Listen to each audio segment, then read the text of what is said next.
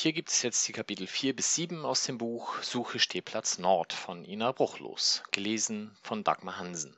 Alle Infos dazu im Blog und bei der gestrigen Episode, in der ihr auch die Kapitel 1 bis 3 findet. Viel Spaß! Stadtrivalen Im Supermarkt traf ich den Verkäufer von der Aral-Tankstelle. Ziemlich früh hatte ich herausgefunden, dass er ein HSV-Fan war und manchmal dachte ich, er habe die Arbeit nach der Farbe gewählt, den Job aufgrund der Raute, die so geometrisch das Wörtchen Aral umschloss. Aral in einem Schrifttyp, der die Kunden in Sicherheit wiegen sollte, simpel gehaltene Buchstaben, die eine seriöse Langeweile ausstrahlten, wie es sonst nur Banken zu tun pflegten. Und auch der HSV schien mit seiner schnörkellosen Schrift ein Fußball versprechen zu wollen, den er nur selten erfüllen konnte schnörkellos und zielgerichtet.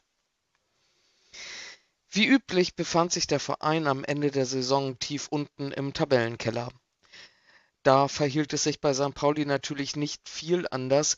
Wir hatten von acht Spielen auch gerade mal eins gewonnen.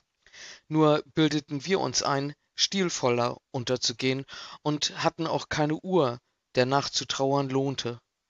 Für uns war der Dino biologisch betrachtet schon immer ausgestorben und das Ticken von Uhren kein verheißungsvoller Klang. Uhren zeigten bloß das Vergehen von Zeit an, unsere Meinung. Aber wir mochten ihn auch nicht sonderlich, den Dino. Dieses ewige Gelaber von der Uhr, sagt mein Arbeitskollege, ein Wachmann im Museum, der eigentlich Dortmund-Fan war. Und ich sagte, ja, scheiß Uhr. Und so hofften wir Jahr um Jahr, dass die Raute endlich ein Einsehen hätte und uns von der Uhr befreite und diesem ganzen Ewigkeitsmist. Ob der HSV tatsächlich absteigen würde, stand in den Sternen, aber ich war mir sicher, die Uhr würde weiterlaufen, egal was passierte. Der Mann von der Arale und ich schoben uns Richtung Supermarktkasse. Es war Donnerstag und unsere beiden Vereine näherten sich dem Relegationsplatz, allerdings aus unterschiedlichen Richtungen. Während der HSV versuchte, den Relegationsplatz noch irgendwie zu erreichen, waren wir bemüht, ihn in unserer Liga gerade noch zu verhindern. St. Pauli wäre mit nur einem gewonnenen Spiel gerettet, der HSV dagegen war zum Siegen verdammt und zudem noch von anderen abhängig. Das war natürlich nicht die beste Ausgangssituation. Das wird ein schicksalsträchtiges Wochenende, sagte ich zum Tankstellenmann, und er sagte aufmunternd, er glaube, wir bleiben beide drin. Das glaubte ich zwar ebenfalls, rein fußballhistorisch betrachtet, zumindest was den HSV anging, nur hatte ich den Eindruck, dass der Tankstellenmann das für uns beide auch wirklich hoffte. Mir dagegen war der HSV herzlich egal, was nicht ganz der Wahrheit entspricht, denn im Grunde meines düsteren Herzens wollte ich schon, dass der Dino endlich das zeitlich segnete. Natürlich freute ich mich auf bevorstehende Derbys und natürlich nervte sie die Uhr, die immer weiter tickte, egal wie schlecht die Spieler in weiter Ferne über den Rasen stolperten. Und dann gab es ja auch noch den Topspielzuschlag, der mir durch den Kopf schoss. Man wusste nie, von was sie eigentlich redeten, nur den Tankstellenmann verstand ich ganz gut. Mut wollte er mir machen, solidarisch wollte er sein, ein Leidgenosse, und ich brachte es nicht übers Herz, ihm irgendwas Schlechtes zu wünschen. Dann drück ich mal die Daumen, sagte ich zum Abschied. Irgendetwas musste ich ja sagen, obwohl meine Hoffnung immer noch auf Frankfurt ruhte. Frankfurt schien mir die einzige Mannschaft, die den HSV noch schlagen konnte. Auf Wolfsburg war kein Verlass und die Eintracht schien stabiler als Schalke oder Köln. Die Eintracht war immer gefährlich, was natürlich nur ich so sah. Einfach, weil ich dort herkam und weil man immer denkt, da, wo man herkommt, leisten die Menschen Erstaunliches. Außerdem spielte bei der Eintracht noch Alex Meyer, unser alter St. Pauli-Held. Wenn schon der Rest der Frankfurter Mannschaft keine Tore schoss, dann eben St. Pauli im Körper von Alex Meyer, so einfach war das. Aber zur Tankstelle sagte ich, ich drück die Daumen. Er nickte und hob seine ebenfalls in die Höhe. Zwei Vereine, eine Stadt, schob ich noch völlig unnötig hinterher. Das musste Beginn des Tourette sein. Ich fühlte mich schlecht und verlogen, und jetzt sagte auch noch eine Frau, die hinter mir in der Schlange stand, wie rühren Sie das jetzt, Pfande, und dass es das vor Jahren nicht gegeben hätte. Am liebsten würde sie ein Foto machen, was nicht ging, denn sie hatte die Hände voller Putzmittel und Kosmetiktücher. Wer hätte das vor Jahren vermutet, sagte sie verklärt. Und ich dachte an die HSV-Ultras, die Wikinger gleich ihre Uhr bewachten, als handle es sich um ein von Geistern beseeltes Feuer. Aber in erster Linie dachte ich an mein Verhalten und an das schlechte Karma, das ich damit hervorrief. Die Frau lächelte mir zu und ich dachte, sie habe bestimmt Kinder. Mütter lieben die Harmonie, Mütter machen Feinde zu Freunden, Mütter erklären ihren Kindern, was sie alles teilen, bei wem sie sich entschuldigen sollen, meistens bei ihnen selbst, weil die Kinder gerade gemein waren, weil sie langsam gewesen sind oder sich Schokolade ins T-Shirt gerieben hatten. In jeder Hinsicht sind Mütter ein Sinnbild zweifelhaften Friedens und deshalb auch die Erfinderin der faulen Kompromisse. Du bekommst das Eis erst, wenn du das halbe Schwein und den Zentner Salat gegessen hast. Diese Frau im Supermarkt war bestimmt eine davon. Beim vorletzten Derby saß ich im Volksparkstadion neben Chris und ihren Eltern. Der Vater war HSV-Fan, die Mutter war es eigentlich auch, wollte sich aber an diesem Tag nicht festlegen. Von unserem Platz aus sahen wir in weiter Ferne den Rasen, aus einer Distanz, als befänden wir uns irgendwo in den Alpen. Die Mutter betrachtete die unterschiedlichen Mannschaften und meinte, sie wünsche sich von ganzem Herzen ein Unentschieden. Unentschieden war eine klassische Muttervokabel. Wir Fans benutzten sie seltener. Unentschieden war gut, wenn man uneinholbar hinten lag. Unentschieden war gut, wenn ein Spielabbruch drohte oder zwei Spieler vom Platz flogen. Unentschieden war gut, wenn man einen unberechenbaren Schiedsrichter hatte aber die Mannschaften waren noch nicht einmal auf dem Rasen. Ein Unentschieden gab absolut keinen Sinn. Könnt ihr nicht einfach beide gewinnen? fragte Chris Mutter. Wir schüttelten den Kopf. Das war schließlich kein Gruppenspiel. Unentschieden. Wem wäre denn damit geholfen? Und die Mutter dachte, mir, mir wäre damit geholfen. Und wir alle dachten, Mütter wollen immer das Richtige und wünschen sich immer das Falsche. Ich hatte den Tankstellenmann angelogen. Ich drück die Daumen, hatte ich gesagt. Und ich drückte sie auch, nur eben nicht dem HSV. In den folgenden Tagen begegnete mir noch der ein oder andere HSV-Fan. Ihr schafft das schon, sagten die Rauten, und ich hielt die Daumen in die Höhe, um meine Solidarität zu bekunden. Ich drückte sie dem Nachbarn und dem Verkäufer bei Stielbruch, ich drückte sie dem Wachmann, dem anderen, dem, der kein Dortmund-Fan war, und ich drückte sie auch jeden, der gerade vorbeikam. Unendlich viele Rauten schienen unterwegs zu sein. An dem erwähnten Spieltag fuhr ich zur Amanda Bar, die alle Frankfurt-Spiele zeigten. Ich trug mein Bamble-Shirt und trank Äppler, obwohl ich lieber ein Bier gehabt hätte. Aber ich musste moralisch betrachtet zum Eintracht-Fan mutieren. Ich war nicht gegen den HSV, ich war einfach nur für die Eintracht und fand, dass ich ein glaubwürdiges Bild abgab. Ich versuchte, mit den Tischnachbarn ein bisschen zu hässeln und bewunderte hessische Trikots aus verschiedenen Jahrhunderten. Als Alex Meyer das entscheidende Tor schoss, johlte der Laden in doppelter Lautstärke. Ich fragte mich, wie viele St. Pauli-Fans sich hier noch als Frankfurter ausgaben. Alex Meyer, ich wusst's! hörte ich einzelne Stimmen und starrte auf Zambranos Rückennummer, die schräg vor mir saß. Trotzdem fühlte ich mich schlecht. Aber so war eben Fußball. Und was war schon ein Stadtrivale, dem man die Daumen drückte? Vielleicht war es ja ganz gut, den HSV von unten wieder aufzubauen. Wohlmeinende Worte, die der Neue in der zweiten Liga natürlich nicht gern hörte. Als der HSV dann tatsächlich abgestiegen war, sagte der HSV-affine Wachmann unseres Museums verbittert, Sechs Punkte haben wir ja schon. Ich wusste zunächst nicht, was ich mit dieser Aussage anfangen sollte, welchen Verein er als Punktelieferant für die neue Saison vorgesehen hatte. Dann dämmerte es mir und ich deutete fragend auf mich. Der Wachmann nickte. Ich verwarf sofort mein noch kürzlich empfundenes Mitleid, so zart und unwesentlich es auch gewesen sein mochte, und sagte gäßig, aber sechs Punkte werden euch nicht reichen. Wir steigen gleich wieder auf, wart's ab, sagte der Wachmann. Mach ich, sagte ich und tschüss. Tschüss, erste Liga, vervollständigt noch boshaft meinen Satz, als ich in den Katakomben des Museums verschwand. Stadtrivalen waren eben Stadtrivalen, und ich vermutete, dass immerhin das der Wachmann ganz ähnlich sah.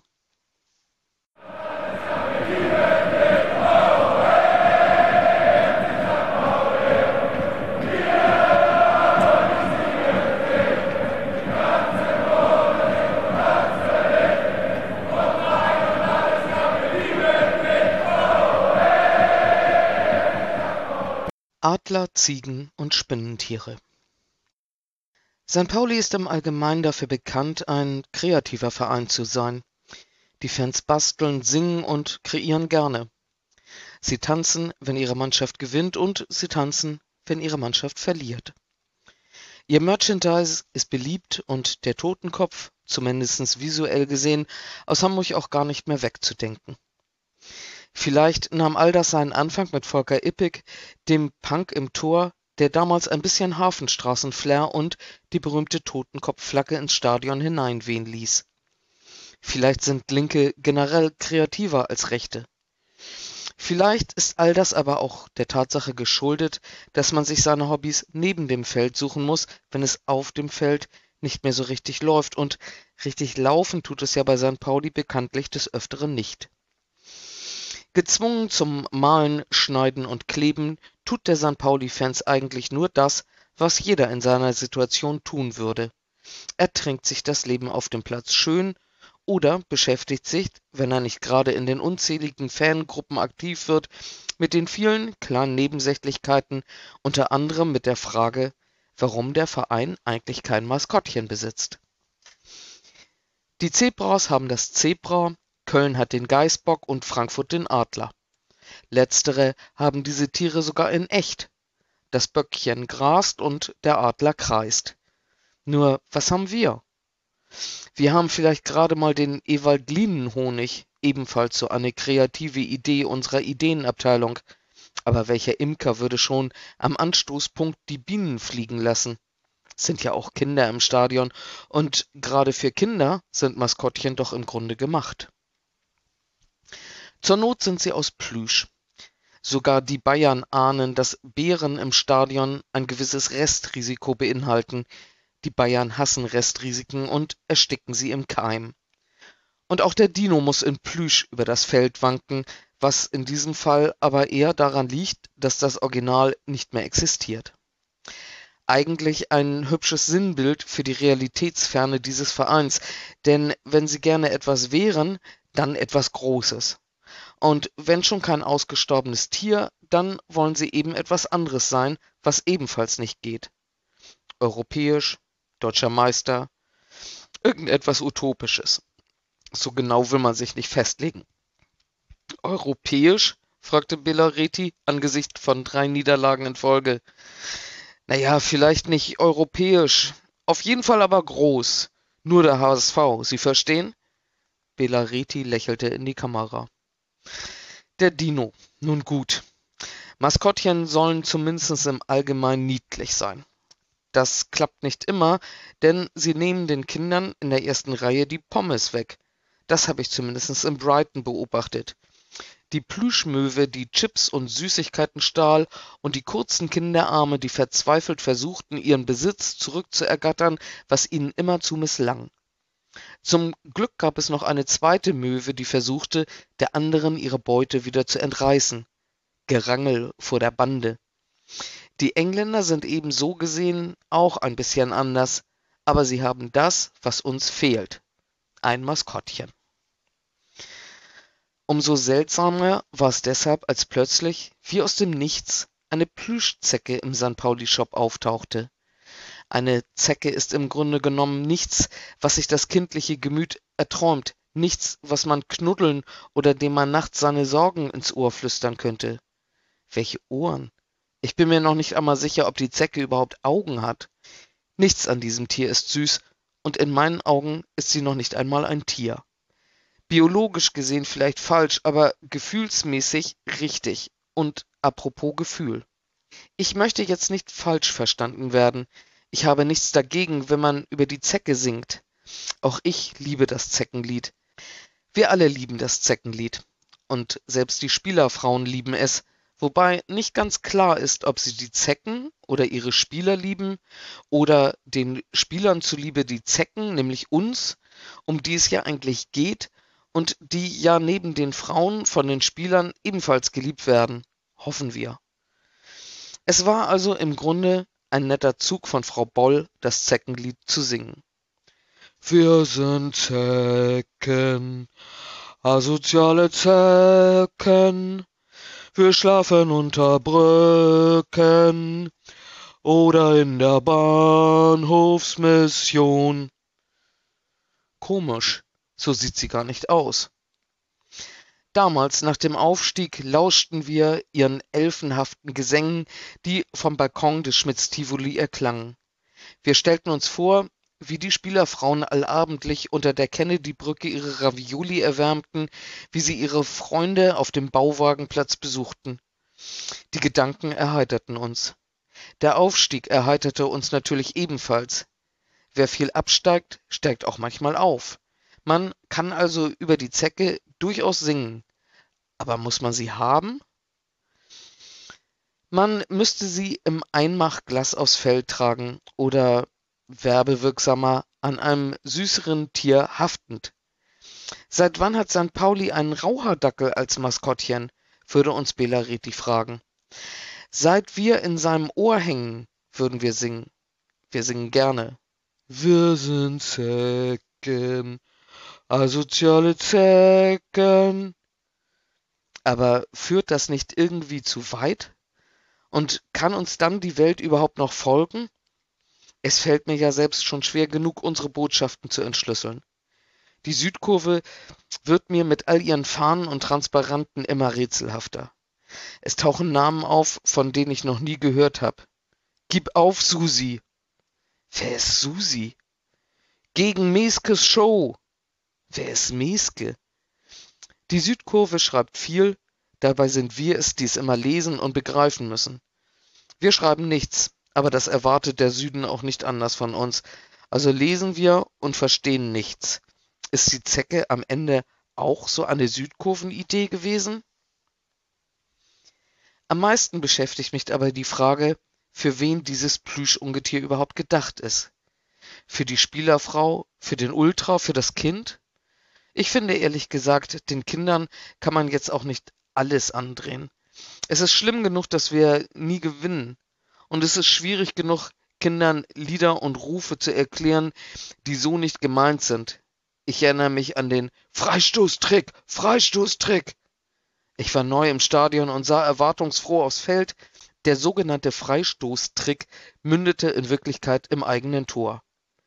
Freistoß für Pauli, Ball in die Mauer, Mauer mit Ball über das Feld und zack lagen wir schon wieder hinten. Warum Freistoßtrick? fragen die Kinder und die Eltern antworten Ironie. Das, was Kinder ja am meisten schätzen, Ironie. Und jetzt haben sie abends diese Stoffzecke im Bettchen, einen Parasiten, der sich in die Haut gräbt und Kinderblut gurgelt. Aber natürlich nicht in echt, nur die ironische Version. Zecki, die Zecke, tauchte übrigens schon 2016 als Aprilscherz auf. Ironie, riefen die Zeitungen und kaum ein Fan fiel darauf herein.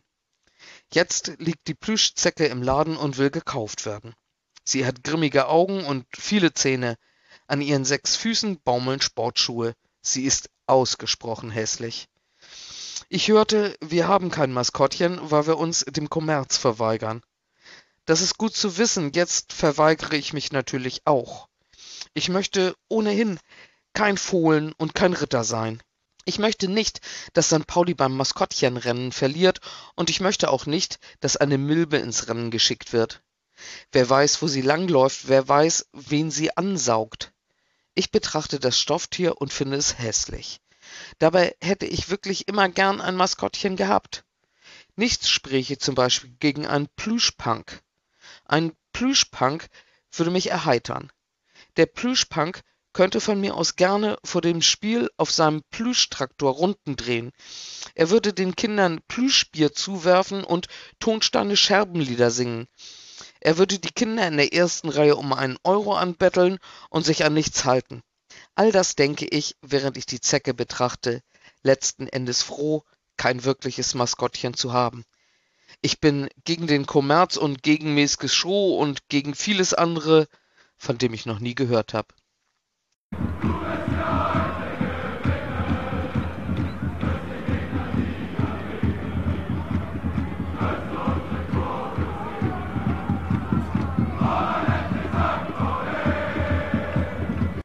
Couchgespenster. Wir lagen auf dem Sofa und betrachteten das vierte Geisterspiel unseres Vereins. Wir sahen unseren Trainer in HD-Qualität, kannten mittlerweile alle Frisuren und Tattoos unserer Spieler, die wir früher nur an ihren Rückennummern erkennen konnten.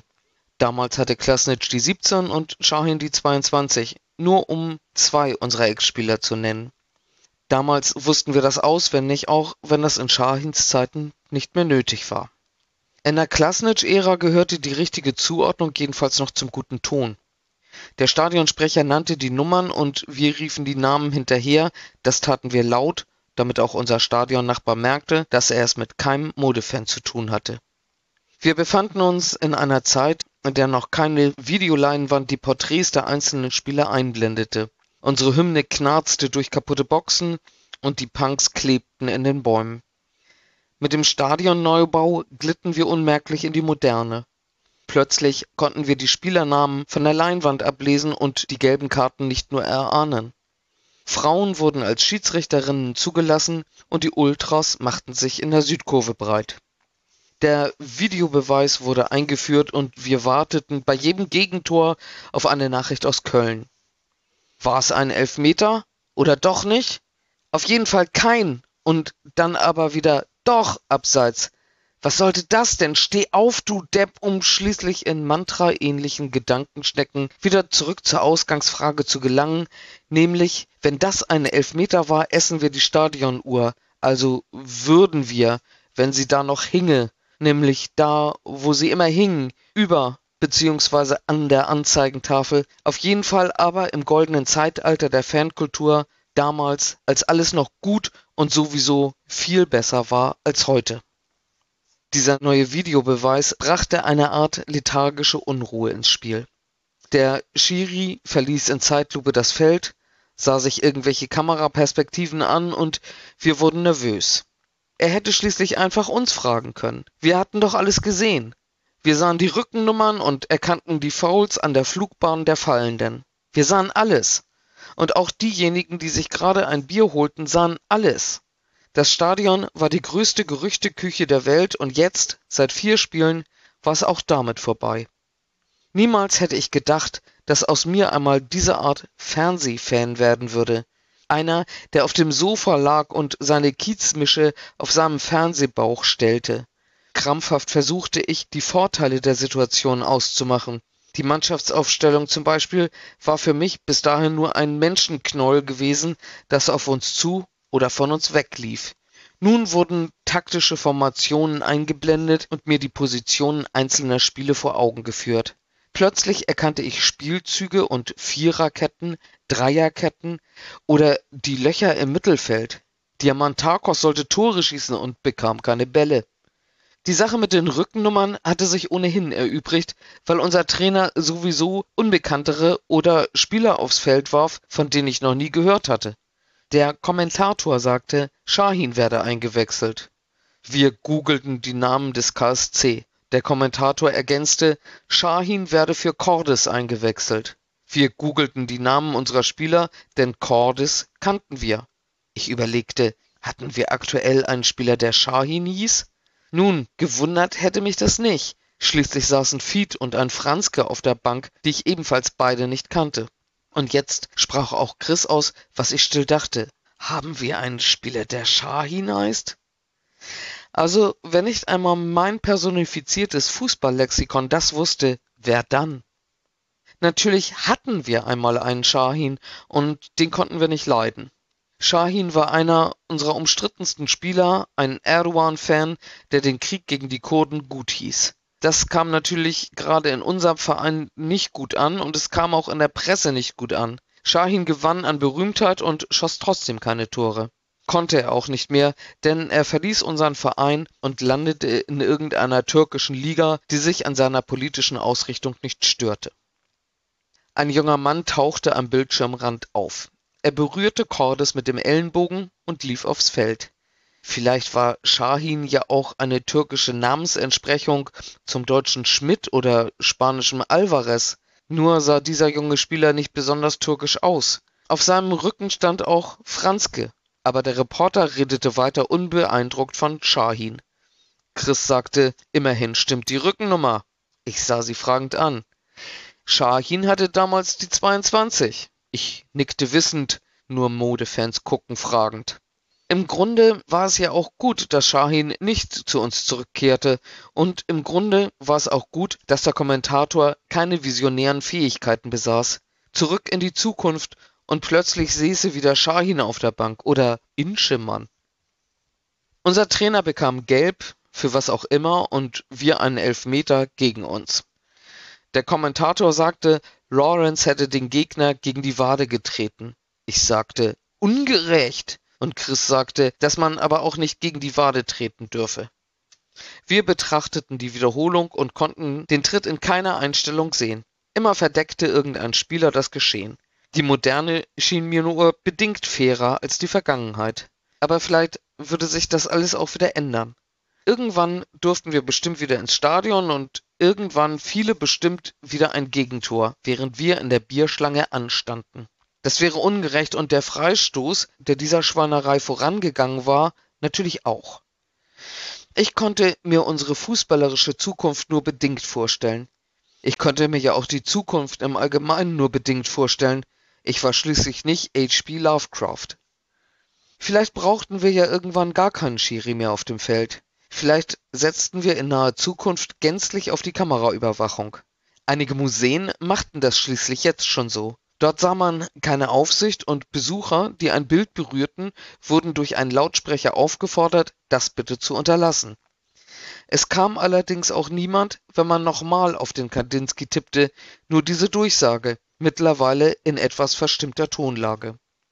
Mittlerweile hatten die Besucher kapiert, dass der Typ hinter den Monitoren nicht weg konnte und streiften im Vorbeigehen noch einen Picasso. Beim Fußball wäre das egal.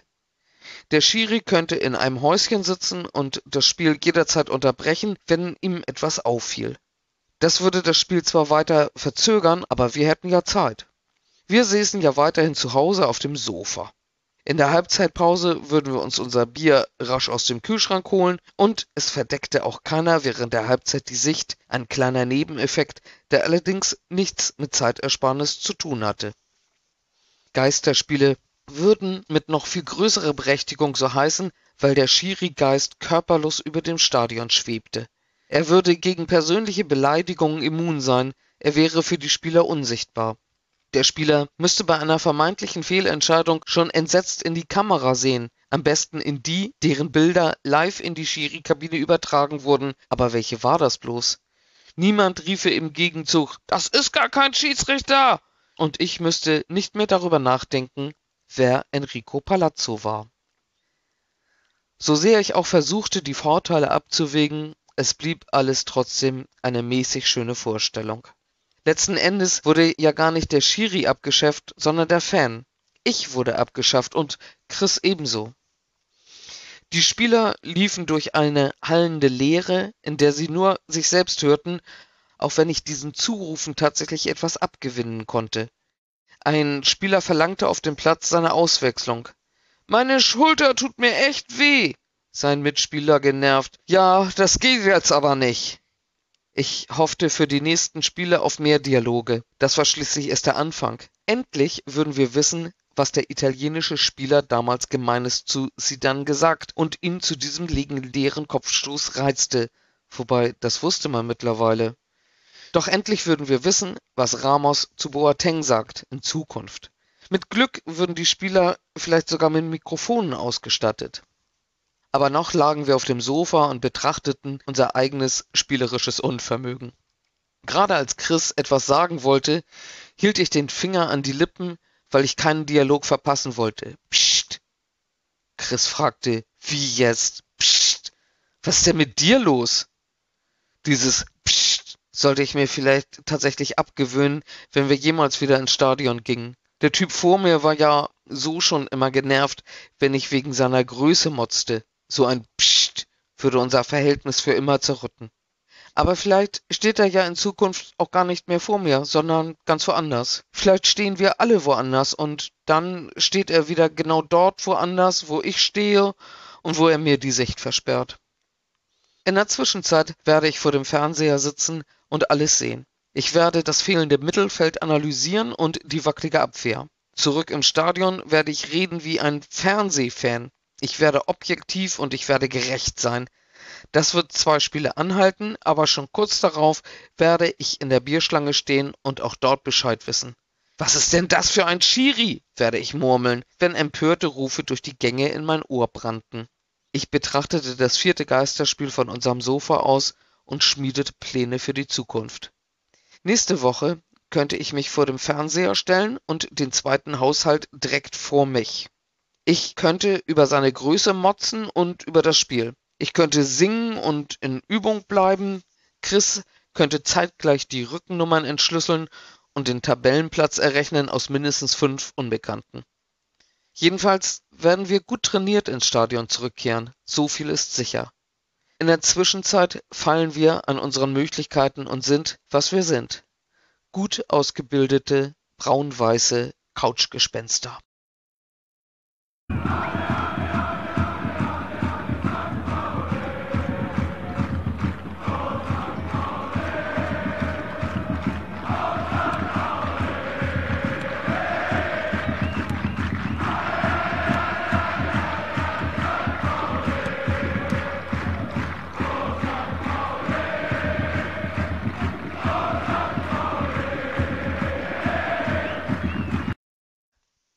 Wo stehst du? Ich stand müde neben der Zapfsäule an der Shell-Tankstelle und dachte, dass ich dort wach nicht gestanden hätte, nicht neben dieser zumindest. Ich tankte prinzipiell nicht an der Shell, aus alter Gewohnheit, weil Shell böse war, wie ich in frühester Jugend lernte. Shell to hell. Und deshalb tankte ich dort nicht, Damals ehrlich gesagt, weil ich kein Auto hatte und heute, weil ich an die Zeit zurückdachte, in der ich kein Auto hatte, aber im festen Glauben war, hätte ich eines gehabt, hätte ich dort nicht getankt, nicht bei der Shell. Den Literaturnobelpreis hätte ich ebenfalls abgelehnt. Ehrlich gesagt, weil ich damals keinen Literaturnobelpreis gewonnen hatte und heute, weil ich an die Zeit zurückdachte, in der ich ihn nicht hatte, aber im festen Glauben war, Wäre er mir angeboten worden, ich hätte ihn abgelehnt. Aber dann haben sie ja Sartre und nicht mich gefragt und vielleicht stand ich ja auch deshalb, politisch abgestumpft und müde, mitten auf dem Areal der Shell-Tankstelle, verglich mit glasigen Augen die einzelnen Zapfhähne und konzentrierte mich, nicht Diesel zu tanken, ein weiterer Grund, um Shell abzulehnen. Um jetzt alle drei guten Gründe zu nennen, guckte ich außerdem ängstlich über das verschlafene Gelände, ob sich irgendwo ein Tankwart versteckt hatte. Wir haben einen Tankwart, warb das Schild auf der Zapfsäule, und einen Tankwart wollte ich heute als allerletztes haben. Tankwarte wollen nach dem Öl gucken oder die Scheiben wischen. Sie rissen einen dem Zapfhahn aus der Hand, weil sie dachten, Frauen könnten zwischen den Produkten nicht unterscheiden. Alleine gelassen tankten sie Gas oder Strom, zerstörten die Autos ihrer Männer und ignorierten den Ölstand. Aber ich hatte Glück. Ich war allein. Plötzlich hörte ich Coole Mütze. Hektisch drehte ich mich um. Hinter mir stand ein kleiner Typ in roter Scheldkleidung.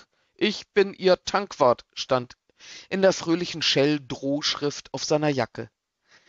Zum Glück rotierte schon der kleine Benzinzähler.